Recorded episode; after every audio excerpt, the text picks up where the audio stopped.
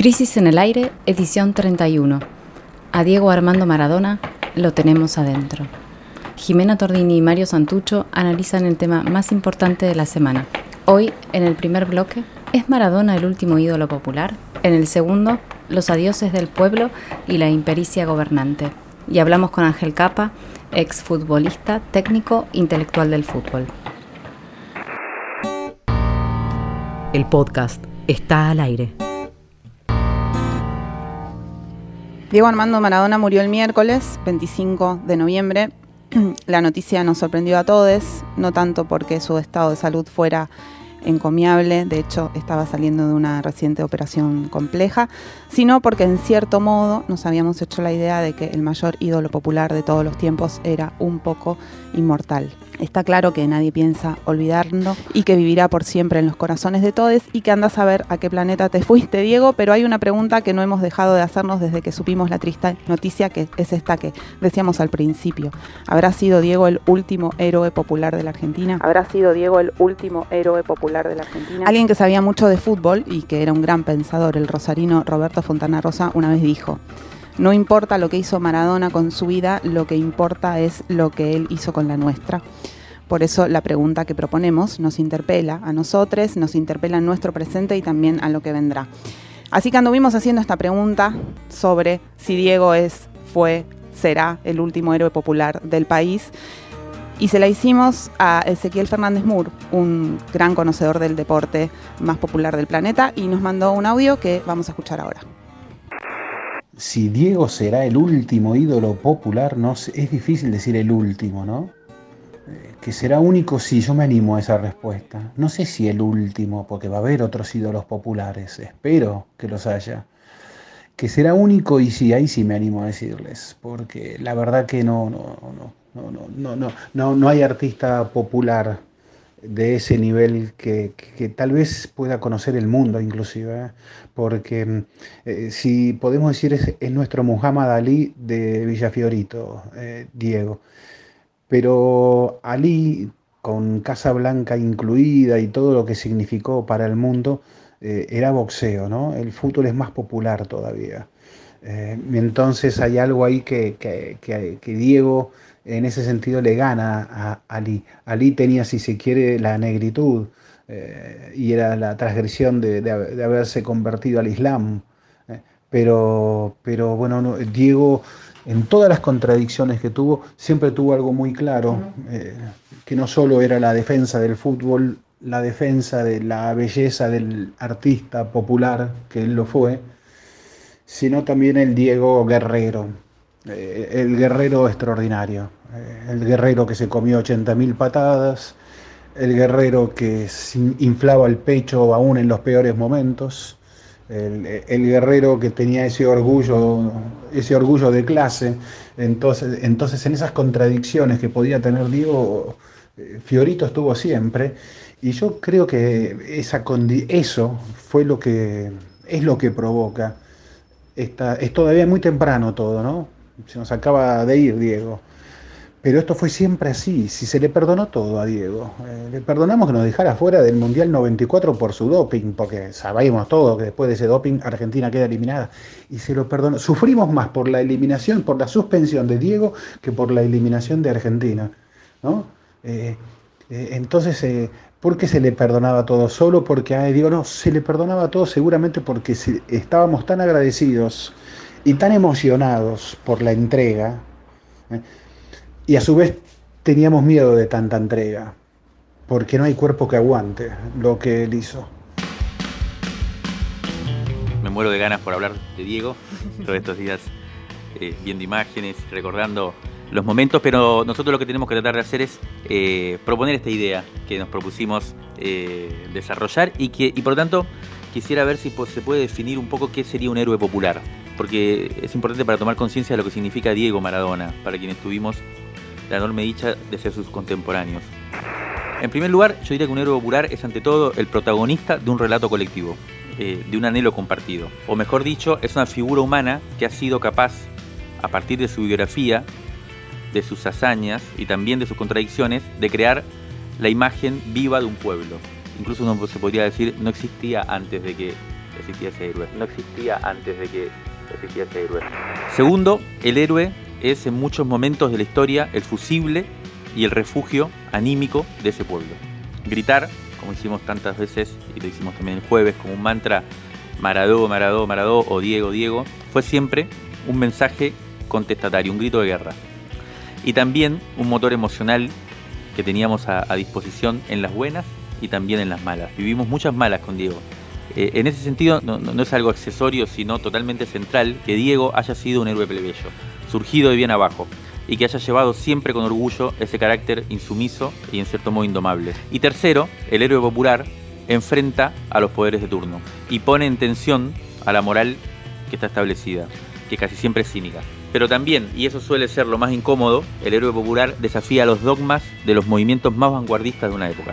Porque el verdadero héroe popular no promete nada, ni calcula sus acciones. Por eso, en general, los verdaderos populares no suelen ser, creo yo, políticos. Porque no prometen nada, no calculan sus acciones, sino que simplemente viven a plenitud. Y en sus aciertos o en sus errores terminan exponiendo en una especie de plaza pública permanente, en un teatro público, los dilemas irresueltos de una comunidad, incluso esos problemas que quizás no tengan solución. Quizás por esta serie de características y por el, modo en el que atravesamos nuestra vida contemporánea, este siglo XXI, es que nos animamos a hacer esta pregunta, ¿no? Si habrá sido el último héroe popular de la Argentina, Diego Armando Maradona. Pero le preguntamos a otras personas que saben más que nosotros, en este caso Rafael Bielsa, también un gran conocedor del, fútbol, un gran amante del fútbol, eh, que actualmente es embajador en Chile y nos contestó desde allá eh, a esta pregunta que le hicimos si él creía que Diego es el último héroe popular de la Argentina. Así que nos respondió lo siguiente. No sé si Diego va a ser el, el último ídolo popular, porque precisamente, ¿no? Porque lo colectivo siempre encuentra un lugar donde refugiarse, donde cobijarse y donde realizar, al menos en el plano de la representación, lo que los expresa y lo que ellos no pueden expresar. Lo que no me cabe ninguna duda es que sí, que fue un, un, héroe colectivo, un héroe de todos, y me parece que no se lo propuso. Eh, y por eso fue tan genuino y por eso nunca nadie dudó de lo que él hacía. Nunca nadie pensó que tenía una segunda intención. A mí me parece que, los más chicos no, no, aprenden las cosas como las aprendíamos cuando nosotros éramos chicos. Eh, saldrá un cómic, saldrá una plataforma, saldrá un juego de la FIFA, saldrán pelotas que tengan a Diego en algún lugar, de, en algún gajo de su circunferencia, eh, los chicos lo van a, recibir como lo tienen que recibir, algunos con forma de ángel, otros con forma de, de, juego de computadora, otros con forma de relato. Eh, cada uno se va a proporcionar el, el Diego que necesite. De lo que estoy absolutamente seguro es que es de que no, sé si tiene mucho sentido que, que, a los chicos los, los atiborremos con las figuras que a nosotros nos emocionaron, el gol a los ingleses, los goles a los ingleses o tantas otras escenas icónicas. Me parece que la memoria popular tiene muchas, muchas, muchas formas de expresarse. No era necesario en su momento pintar la efigie de, de Perón en las paredes, alcanzaba con la P y la B, Perón vuelve. Entonces ya, ya se va a expresar el mito como, como, como necesiten los, los que reciben el mito expresarlo. Nosotros ya lo hemos expresado. Ahora les toca a los más chicos y lo único que tenemos que hacer es no olvidarnos de esa, de esa palabra moneda de oro, ¿no? De esa palabra mágica, de, esa, de ese pase al paraíso que es el significante Maradona o Diego. No es estéril tampoco la pregunta sobre la transmisión generacional de los personajes heroicos, porque se juegan muchas cosas también, también en los modos de vivir, ¿no? Como cuando está en juego una mutación radical de la mente colectiva, o momentos de crisis como este tan, tan agudo que estamos viviendo, preguntarnos, bueno, qué, qué, está pasando ahí con, con, las memorias. De hecho, estos días, eh, a partir del miércoles, hubo un debate. Eh, sobre todo en, en, la generación centennial que le dicen sobre el legado de Maradona, que muchos, muchos de nuestros hijos nos contaron que en sus grupos de, WhatsApp o de Instagram se, puso bastante en discusión si Maradona era un personaje que había que reivindicar, sobre todo por sus por su costado machista y por las historias que, lo vinculan con relaciones violentas con sus compañeras mujeres. Pero saliendo de la anécdota, digamos, la pregunta que sobrevuela es si los modelos que deben reivindicarse para el futuro son esos modelos que forjaron su personalidad en el siglo XX, por ejemplo, antes de la ruptura operada por, los feminismos, que construyeron nuevos valores que ahora son irreversibles y son universales. Bueno, entonces, ¿qué pasa cuando esos dos mundos generacionales se encuentran? Eh, hubo, como hubo bastante debate, sobre todo en las redes sociales, le pedimos a Florencia Alcaraz, que es una periodista feminista, autora del libro Que sea ley la lucha de los feminismos por el aborto legal y también codirectora del sitio LatFem, que nos compartiera su opinión sobre esta discusión que hubo entre feminismos y Maradona y nos contó esto que vamos a escuchar ahora. Más allá del ruido que se genera en las redes sociales en donde siempre se activa una especie de sommeliers, de catadores de los feminismos, patrullas de la moral y de las opiniones que ahí circulan, creo que la muerte del Diego para los feminismos plantea un debate que está presente de un tiempo a esta parte, que es una puja entre un feminismo interseccional y una interpretación del feminismo radical. El feminismo interseccional es el que llora Diego porque es popular, porque tiene los pies en el barro y en los barrios y en la realidad, y tiene en cuenta las opresiones de género, pero también las de clase y las de raza. Pero también las de clase y las de raza. Y esta nueva interpretación del feminismo radical solo y únicamente pone el foco en las cuestiones de género, y parece tener todo resuelto ahí, apuntando a lo individual y, y planteando modelos de varones que son imposibles. En ese movimiento que hace eh, este señalamiento se empalma directo con un enfoque punitivo porque siempre parece más tranquilizador, lamentablemente, señalar y etiquetar que pensar al Diego y a otras personas en sus tensiones y contradicciones. Este feminismo radical fue el que salió a patrullar sentimientos. Salió a patrullar sentimientos. Y creo que todos convivimos con amigues, con familiares, con compañeros de trabajo que son machirulos, pero parece haber una doble vara para medir a Diego que a, por ejemplo, a un novio, a un padre, a un abuelo. Y ahí me parece importante insistir y volver a algo básico, que es que el patriarcado es estructural y es cultural. Yo no sé cómo se imaginan la deconstrucción de los varones cis, aquellas que juzgan llorar a Diego, pero en la Plaza de Mayo esta semana yo vi varones llorando con una flor en la mano y eso me parece hermoso, plebeyo.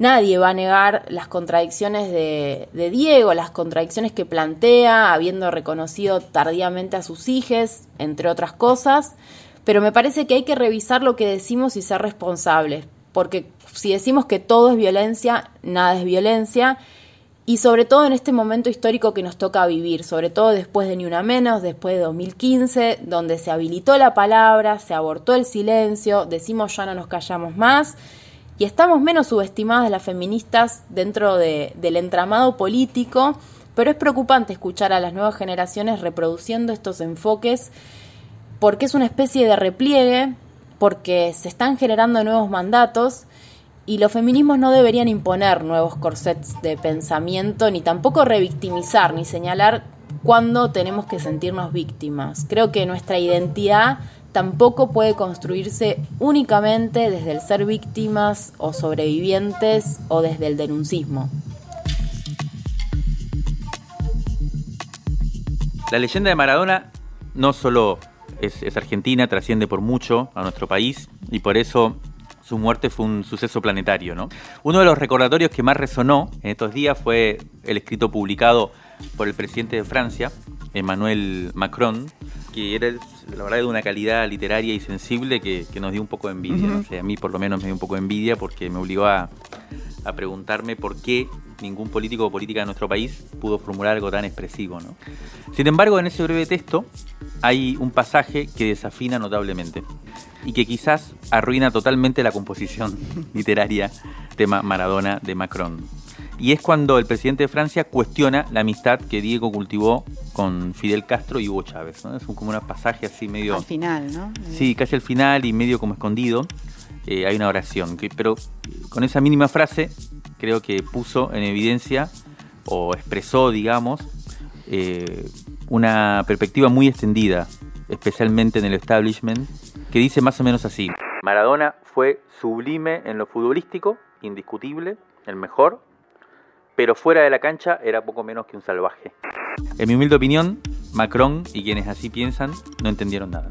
De hecho, por esas cosas mágicas del destino, Diego murió el mismo día que Fidel.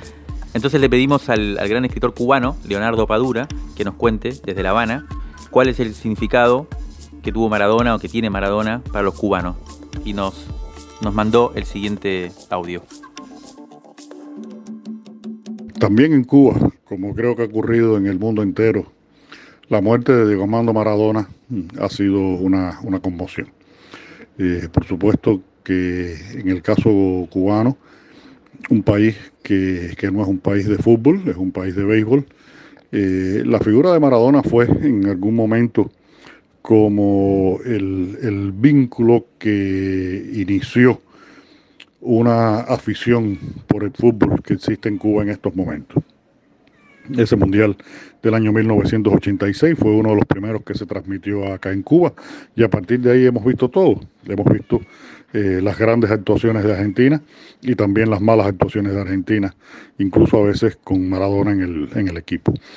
Eh, acá en Cuba se destacó eh, mucho, por supuesto, mm, la relación de amistad de Maradona con el jefe de gobierno y de Estado cubano, eh, Fidel Castro. Fue una amistad que, que se mantuvo durante, durante mucho tiempo y, y dio además la extraña mm, coincidencia de que los dos murieran en la misma fecha, con cuatro años de diferencia, Fidel hace cuatro años, Maradona ahora, eh, el mismo 25 de, de, noviembre se produjo la muerte de, de ambos.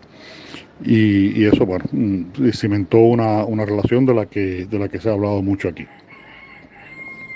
Creo que, mm, como, como cualquier eh, aficionado a los deportes y, a la belleza que pueden tener eh, los deportes, bueno, lamentamos la, la muerte de, Maradona mm, que es considerado uno de los, genios de, del fútbol, junto con Pelé, tal vez los dos más grandes jugadores que, ha dado la historia de este, de este deporte. Y, bueno, hemos visto las muestras de, dolor infinito que, se han desarrollado en Argentina y, sabemos que sí, que Argentina ha perdido a, a una de, las, de, sus, de sus iconos eh, en la figura de Diego Armando Maradona. Dicen que escapó de un sueño en casi su mejor gambeta. Que ni los sueños respeta, tan lleno va de coraje, sin demasiado ropaje y sin ninguna careta. Dicen que escapó este mozo del sueño de los sin jeta, que a los poderosos reta y ataca a los más villanos, sin más armas en la mano que un 10 en la camiseta.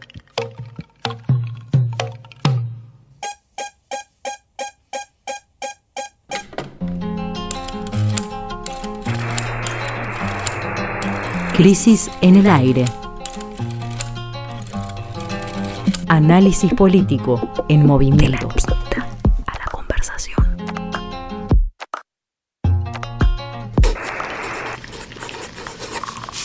revistacrisis.com.ar Vamos a hablar ahora de los adioses del pueblo.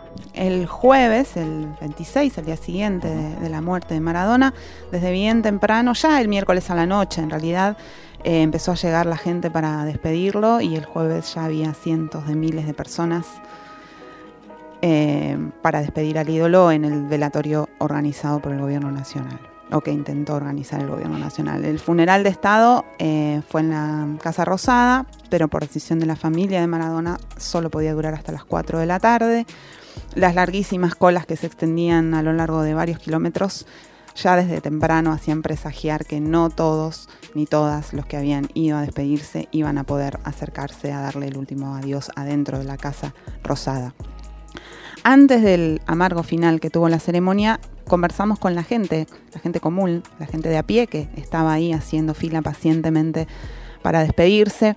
Les preguntamos sobre sus sensaciones, sobre sus historias de amor con el 10. Esos testimonios están publicados en una nota que publicamos en la web de la revista Crisis, revistacrisis.com.ar, que se llama precisamente Los Adioses del Pueblo. Seleccionamos para compartir con ustedes algunos de estos relatos, porque son emocionantes. Realmente, el primero que vamos a escuchar es Agustín, de 36 años tiene, que había llegado hasta la plaza eh, desde Ramos Mejía. Vamos a escuchar a Agustín. Ayer cuando me enteré cerré y chao, apagó el celular, desinstalé Mercado Libre. Ahora mañana o el sábado volveremos a, a la rutina, digamos. Creo que no, muere, se nos va de viaje, como te decía antes. La, gente que le dio alegría al pueblo no muere, queda siempre presente en, en el corazón de, la gente y, en cada alegría. Eh, no, no siento que se haya muerto. Esto es la muestra de eso, todo lo que genera hoy nace para siempre, digo. Así como algo como Diego. No, no, Diego es Diego es Diego. Diego es eh, el único Diego que hay que yo tengo conocimiento. No, no hay otra persona que tenga hincha. Uno es hincha de Diego, de, de, de cómo vivió, de, de, todo, de lo bueno, de lo malo, de la contradicción misma. Diego es la, es la vida, es la contradicción de todo, qué sé yo. Es, eh, es raro, es raro porque tiene que ver, yo creo que él, sobre todo hablando de Argentina, es la, representa lo que es Argentina. Lo, lo, bueno, lo malo, de abajo, de arriba, de izquierda, de derecha, todas la, las cualidades y, y, no cualidades, si se puede decir, las, las tiene Diego.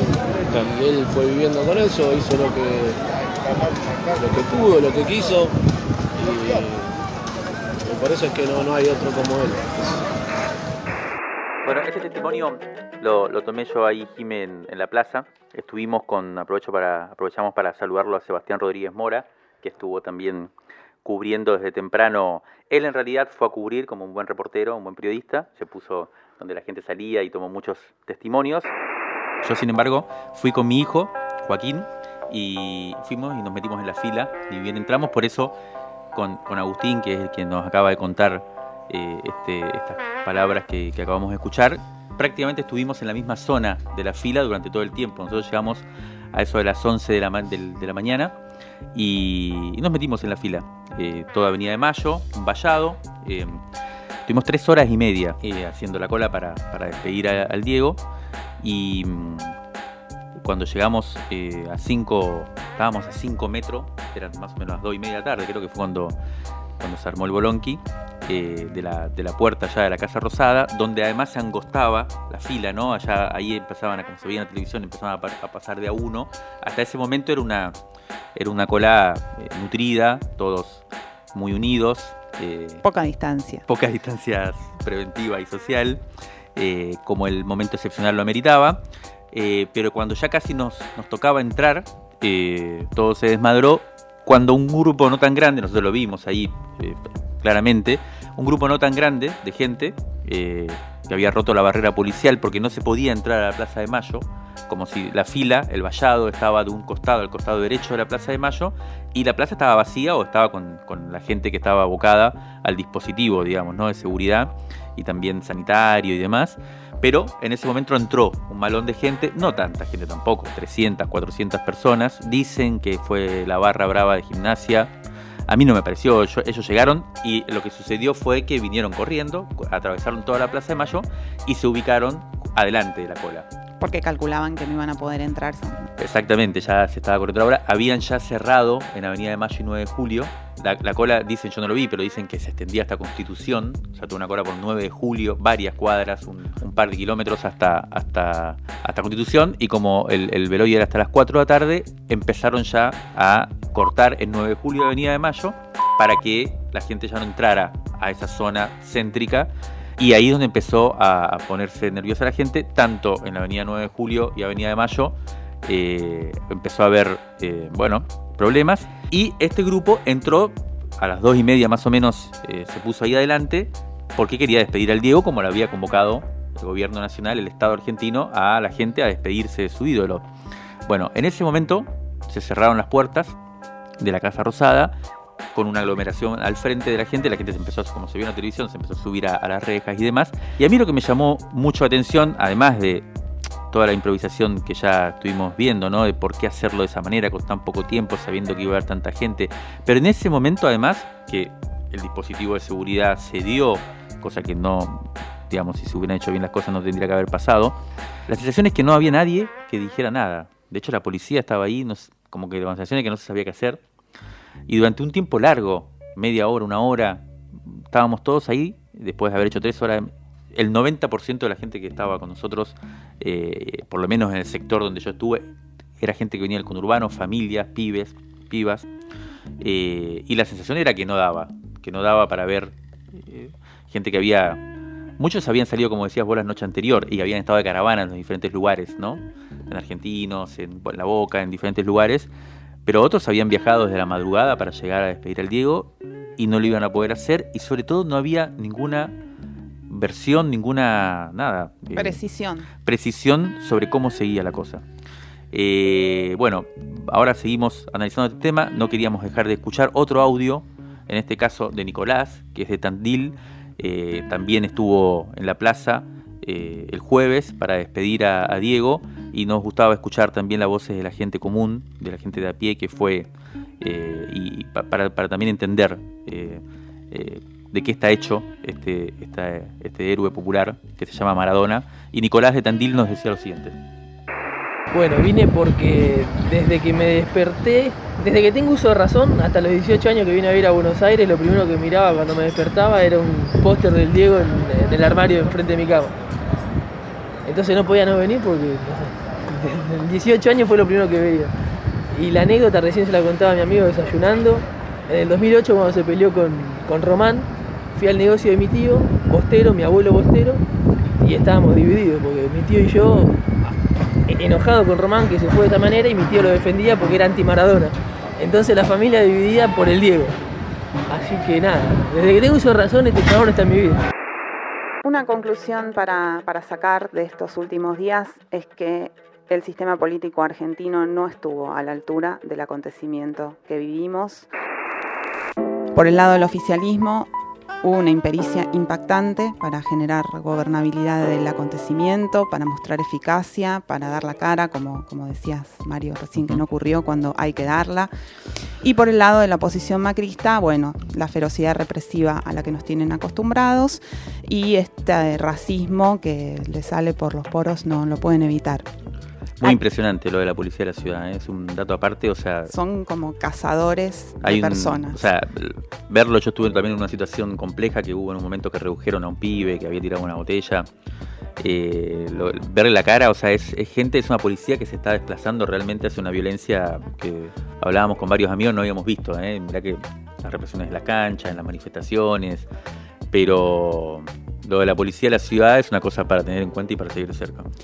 Al día siguiente, en lugar de asumir las responsabilidades e incluso pedir perdón, salieron a acusarse mutuamente por el fracaso entre el oficialismo del gobierno nacional y el oficialismo del gobierno de la ciudad, con explicaciones inverosímiles que revelan una gran falta de sensibilidad, además de una gran falta de pericia para organizar cosas. Y si en algo estuvieron de acuerdo fue en echarle la culpa a esta cuestión de los violentos que vienen sirviendo para justificar prácticamente cualquier cosa. De un lado y del otro de la grieta apelaron así una vez más al consenso punitivo, que a esta altura ya parece ser una razón de Estado. Pero sigamos escuchando a las personas que estaban allí. Vamos a escuchar a Iris, que es eh, peruana y estaba en la plaza para, para despedirse del Diego. Mi nombre es Iris y bueno, yo soy de Perú y vivo muchos años acá en la Argentina y sabe qué cosa, para mí Maradona es un gran jugador como, como deportista. Cada cual como, como ser humano cometemos errores, pero ya está. Acá ven, venimos a verlo al deportista y al ser humano. Y, y bueno, y fue un alivio, eh, o sea, reconocer todo su esfuerzo como jugador, traer las copas al mundo acá, casi 30 años, 20 y pico de años, 29, 28 años estoy acá en la Argentina. Pero para mí es un ídolo Maradona, un ídolo como deportista, ¿me entiendes? Y, y bueno, eso. Y otro que estuvo en la plaza el jueves y vio cómo el, el dolor colectivo fue maltratado eh, es Rubén Mira, eh, que es un humorista, eh, humorista y escritor, eh, colaborador también en su momento de la revista Crisis y además eh, un apasionado hincha del fútbol. A partir de la amarga experiencia que vivimos, escribió un sentido texto que circuló bastante ayer en las redes y en ciertas comunidades de lectores eh, y de pensamiento. El texto se llama No hubo errores, lo, lo recomendamos y ahí analiza, Rubén Mira analiza las consecuencias de lo sucedido en el velorio de Maradona y lo compara en un momento con el efecto que tuvo el desalojo violento de la toma de tierras de Guernica. Me gustaba, quería traerlo porque mm, me parece que tocó algo ahí que, no lo había pensado y, me parece bastante interesante para, tenerlo en cuenta. Leo una oración que me pareció especialmente dura, pero, pero justa. Dice, después de ver las casillas prendidas fuego en Guernica, fue posible pensar que no podía haber una ruptura más profunda entre la base social propia y el gobierno, entre la rosca y la fiesta, entre ellos y nosotros. ¿Por qué me parece significativo este, esta, oración? Porque mira, en el, escrito se reconoce votante del Frente de Todos y además dice que lo va a seguir votando, porque no, no hay otra. Pero la experiencia vivida en un momento tan decisivo para nuestro drama contemporáneo, nada menos que la despedida que la multitud le dispensó, le iba a dispensar o le dispensa más allá del velorio al último héroe popular que, tuvimos, revela algo que es un peligro más profundo que una mera eh, fidelidad electoral eh, o, que no se resuelve o que no, que no tiene solo que ver con quién gana las elecciones. ¿no? Y lo que dice Rubén Mira, y acá vuelvo a citar un poco sus palabras, es que muestra, lo sucedido muestra la consolidación de una lógica de gobierno pusilánime, que se recuesta siempre en una legalidad pacata para fundamentar un pragmatismo débil que termina siendo reaccionario y que tal vez nos lleve, esta, esta- esta idea me parece muy, muy fuerte, muy potente, hacia un derrumbe anímico como pueblo, que termina en la denigración final de lo político como modo de estar juntos. Me parece muy, muy interesante este planteo. Y en ese sentido tiene algo que ver con lo de Guernica. Recordemos que la represión feroz a los familias sin techo, a las miles de familias sin techo en Guernica, tiene como origen el respeto por parte del gobierno de un tipo de gobernabilidad del conflicto que se basaba en, respetar precisamente la causa penal, la lógica de si ocupan una tierra son usurpadores, por lo tanto están cometiendo un delito, por lo tanto hay que tratarlos con el Código Penal. Esta idea y un poco las explicaciones que el gobierno sobre lo sucedido en el velorio, algo parecido tienen, ¿no? Como que no, como si no hubiera un drama político, como si no hubiera una situación de conflictividad, en este caso, de la relación del pueblo con, su ídolo, eh, de, la producción de la identidad colectiva, como si fuera una cuestión de, bueno, un trámite. Eh, la idea de que hicimos lo que quiso la familia. Eh, me parece importante esto porque de lo que está en juego, vuelvo a decir, no es simplemente quién gana las elecciones y quién gobierna. Lo que está en juego es cómo se constituye la subjetividad colectiva y cómo se constituye la identidad popular. Y como decían también alguna gente en, en los medios durante, durante estos días, no se podía fallar, no, eh, era una situación que no admitía errores. Y el error no solo fue triste, sino que fue garrafal. Pero más allá, diría yo para cerrar, de esta tragedia, los héroes son precisamente quienes nos recuerdan que un destino de felicidad colectiva es posible, porque en el fondo, como decía el Diego, la pelota no se mancha.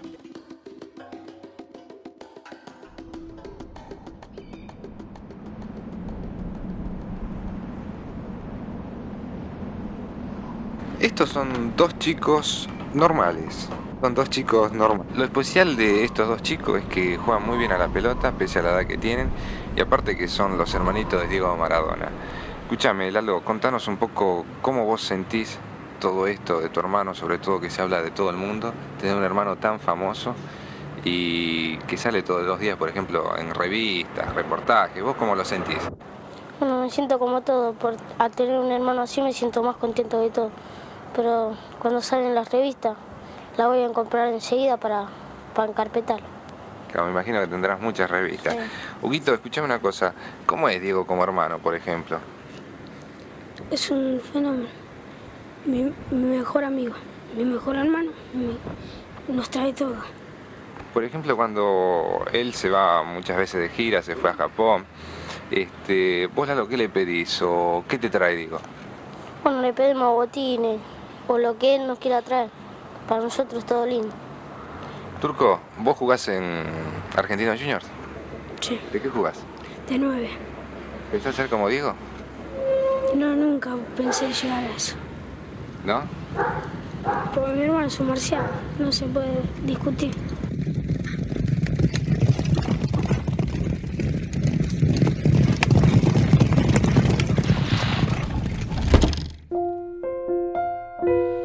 Crisis en el aire.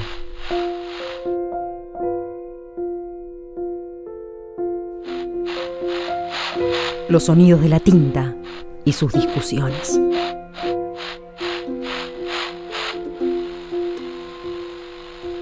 Para seguir conversando de- del Diego, eh, vamos a, a conversar precisamente con, con alguien, con Ángel Capa, que lo conoció eh, mucho, que ahora está en Madrid. Ángel, ¿nos estás escuchando? ¿Estás ahí?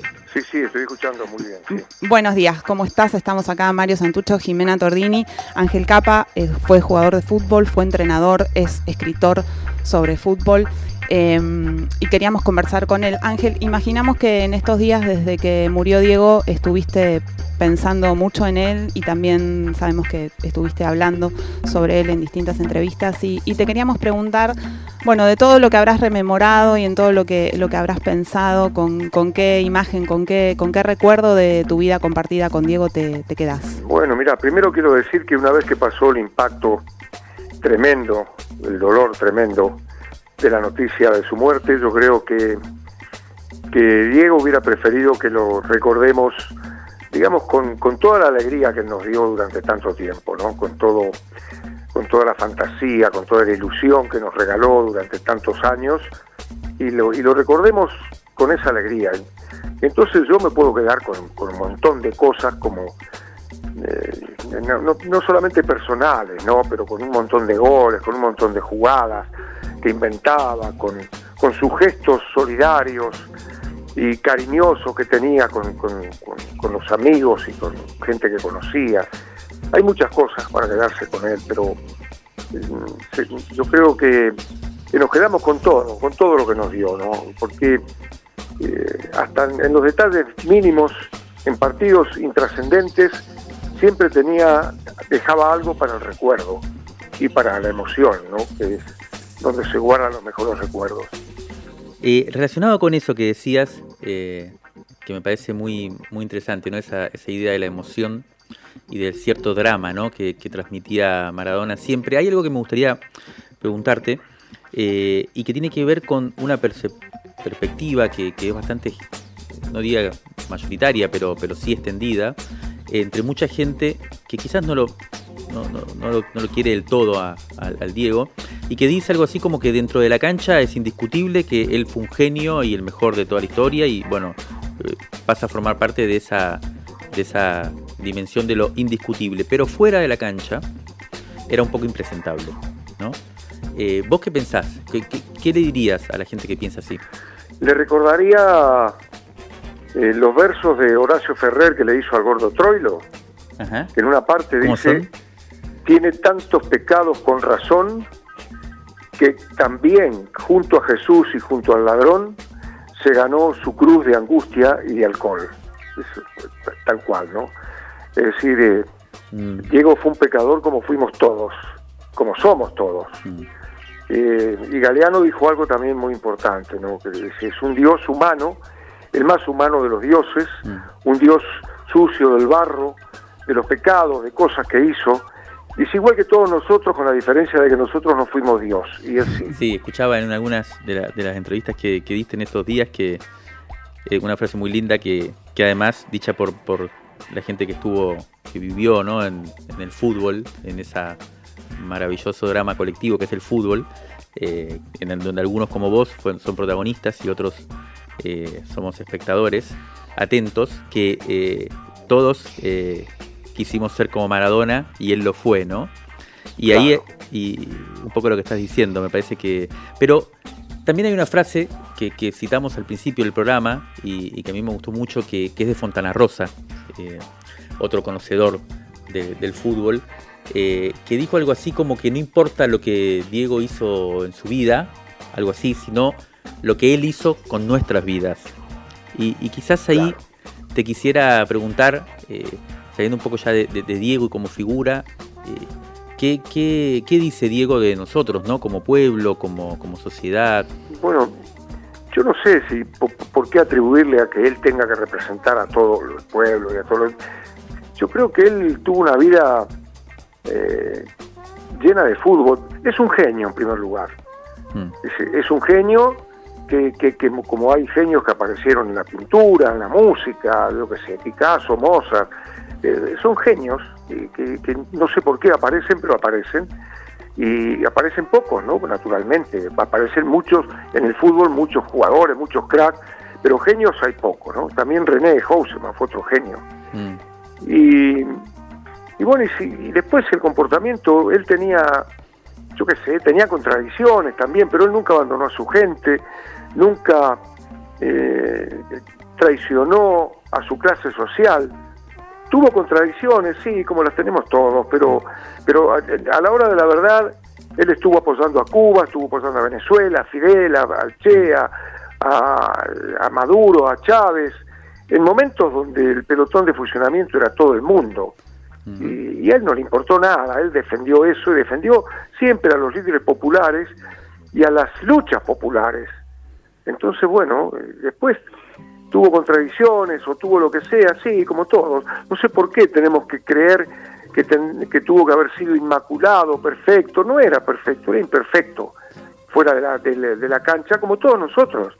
Dentro de la cancha era genial, era un genio simplemente, ¿no? ¿Vos pensás que él, eh, porque nosotros acá sentimos que es un poco, eh, incluso estamos diciendo que es nuestro último héroe eh, popular. ¿Vos pensás que él tiene esa dimensión de un héroe popular? No sé si héroe, porque no, no, yo creo que él pertenecía al pueblo y pertenecía a su barrio y a su clase social, eso sí. Y que claro, como tenía una eh, repercusión descomunal, eh, digamos que bueno, que, que- podía ser el representante, pero yo creo que no, tiene por qué ser el representante, nadie es representante, no, no tiene por qué serlo, eh, o tomarlo como representante, entonces decir, bueno, que era magnífico, y era bueno, y era esto, y era lo otro, y era impoluto. No, era, te- tenía defectos, como todos. Lo, donde no tenía defecto era dentro de la cancha, es donde él encontraba la felicidad personal.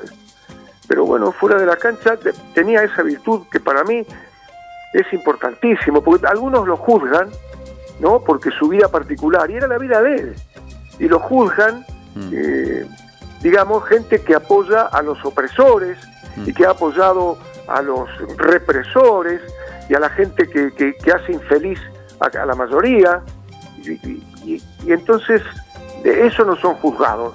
Es juzgado Diego, que hizo todo lo contrario, ¿no? Sí, me parece que esto que, que decías antes también, que uno podría decir que por supuesto que tuvo contradicciones, pero también tuvo una especie de coherencia, ¿no? Que, con- que tiene que ver con su cualidad también, con su característica plebeya, ¿no? Como una especie de, de personaje plebeyo que nunca traicionó eso. Es como, como muy, muy impactante eso, ¿no? Sí, así es, así es. Y también hay muchas críticas también por el odio de clase, ¿no? También hay que tenerlo en cuenta, ¿no? La clase, la clase dominante, y ahora lo estamos viendo, en Argentina también, hay un odio profundo, un odio de clase profundo. Y como Diego representaba a esa clase social, digamos, representaba, formaba parte de esa clase social y tenía una gran repercusión, pues también el odio se, eh, se traslada a esa figura.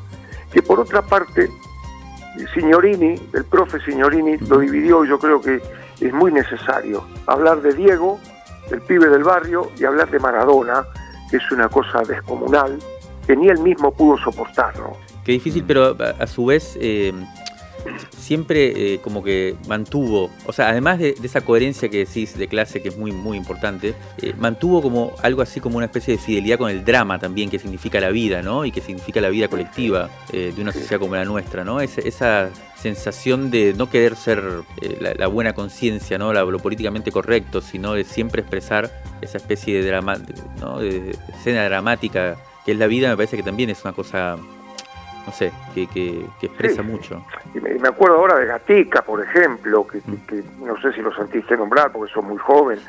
sí, sí. Un, boxeador también ídolo del pueblo, también, y que murió de, mala manera. Y, bueno, también son, son gente que, que van a contramano de lo, de lo, de lo, de lo correcto, de lo que, eh, digamos, los que dominan dicen que tiene que ser la corrección, y ellos van a contramano, ¿no? Eh, bueno, entonces, evidentemente, tiene algo de drama, efectivamente. Para terminar, ¿vos pensás que fue el último, es, el último héroe popular que, que, tenemos o que tuvimos, o, o ves otros de su que cumple ese mismo papel. No, no, no, no, en este momento no se sabe, pero pero siempre aparecen, sí, siempre aparecen, ¿no? Igual que los que los cracks, los genios del fútbol. Cuando se terminó Di Stefano parecía que se terminó, se terminaban los genios y apareció Pelé, y después se terminaban los genios y apareció Cruyff, y después apareció Maradona y ahora aparece Messi.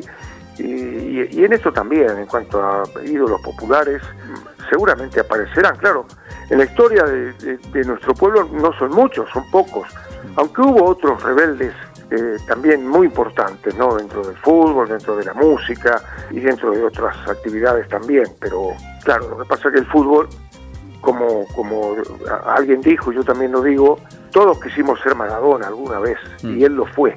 Entonces, claro que tiene todo, todo nuestro sueño colectivo eh, se resume en él, ¿no? Esto fue Crisis en el Aire, edición 31. Encontranos en todas las plataformas de podcast o los sábados de 8 a 9 en Radio Nacional AM870. Hasta el próximo episodio. Válvulas de papel, aire, podcast y transmisor.